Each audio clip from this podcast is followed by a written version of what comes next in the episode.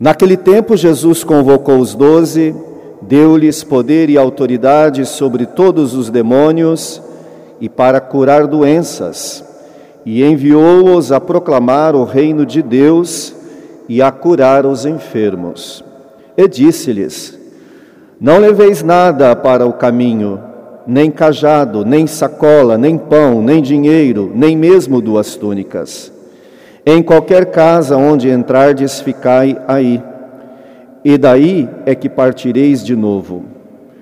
Todos aqueles que não vos acolherem, ao sairdes daquela cidade, sacudi a poeira dos vossos pés, como protesto contra eles.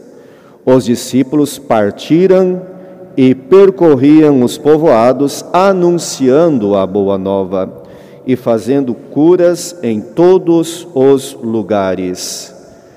Palavra da salvação.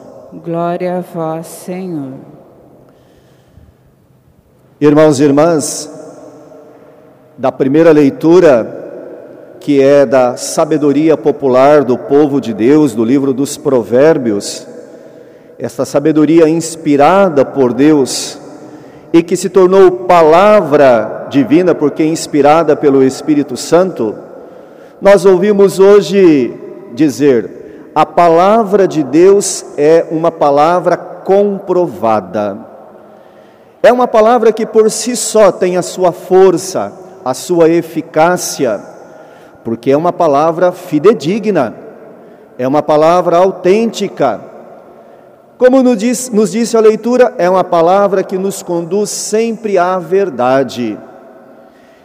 Uma imagem tão bonita que nos apresentou a primeira leitura é que a palavra é como um escudo, porque esta palavra nos protege, ela nos guarda, nos ampara. Estamos no mês da palavra de Deus.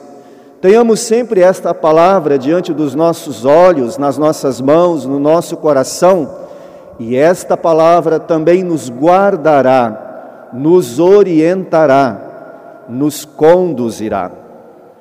Devemos pedir a Deus, com sabedoria, mediante a Sua palavra, o que nós precisamos, como também nos disse a leitura, que nos dê o pão de cada dia. E Jesus também nos ensinou na oração do Pai Nosso: dá-nos o pão de que precisamos Portanto, com sabedoria, mas também com equilíbrio, com bem, com justiça, nos aproximar diante da palavra e pedirmos a Deus o que nós precisamos e Ele nos concederá. Esta palavra é uma palavra que também nos guia, nos conduz, ilumina os nossos passos, a nossa vida. Como nos disse o Salmo 118: Vossa palavra é uma luz para os meus passos, guia para os meus caminhos. E Jesus, a palavra encarnada do Pai, se revelou e se manifestou a nós para compartilhar conosco a Sua palavra, a Sua vida, a Sua missão. Por isso, o mandato de Jesus hoje, com a Sua palavra, com a Sua autoridade, com o seu poder, foi para os discípulos e, portanto, para nós. Ide, e de anunciar o reino de Deus, curando as pessoas, libertando as pessoas dos males, anunciando este reino de vida e de salvação. Nós também, neste mandato de Jesus, na força da Sua palavra, somos enviados, partimos, testemunhamos e anunciamos esta palavra de vida e de salvação. Por isso, hoje, peçamos ao Senhor que a Sua palavra seja sempre força, ânimo, sustento na nossa vida, na nossa caminhada, também nos oriente e nos conduza sempre à nossa missão. Missão essa que deve ser como dos discípulos do Evangelho de hoje, partindo, percorrendo a todos os lugares, anunciando a boa nova, fazendo curas, sinais, levando a todos o evangelho da vida e da salvação. Amém.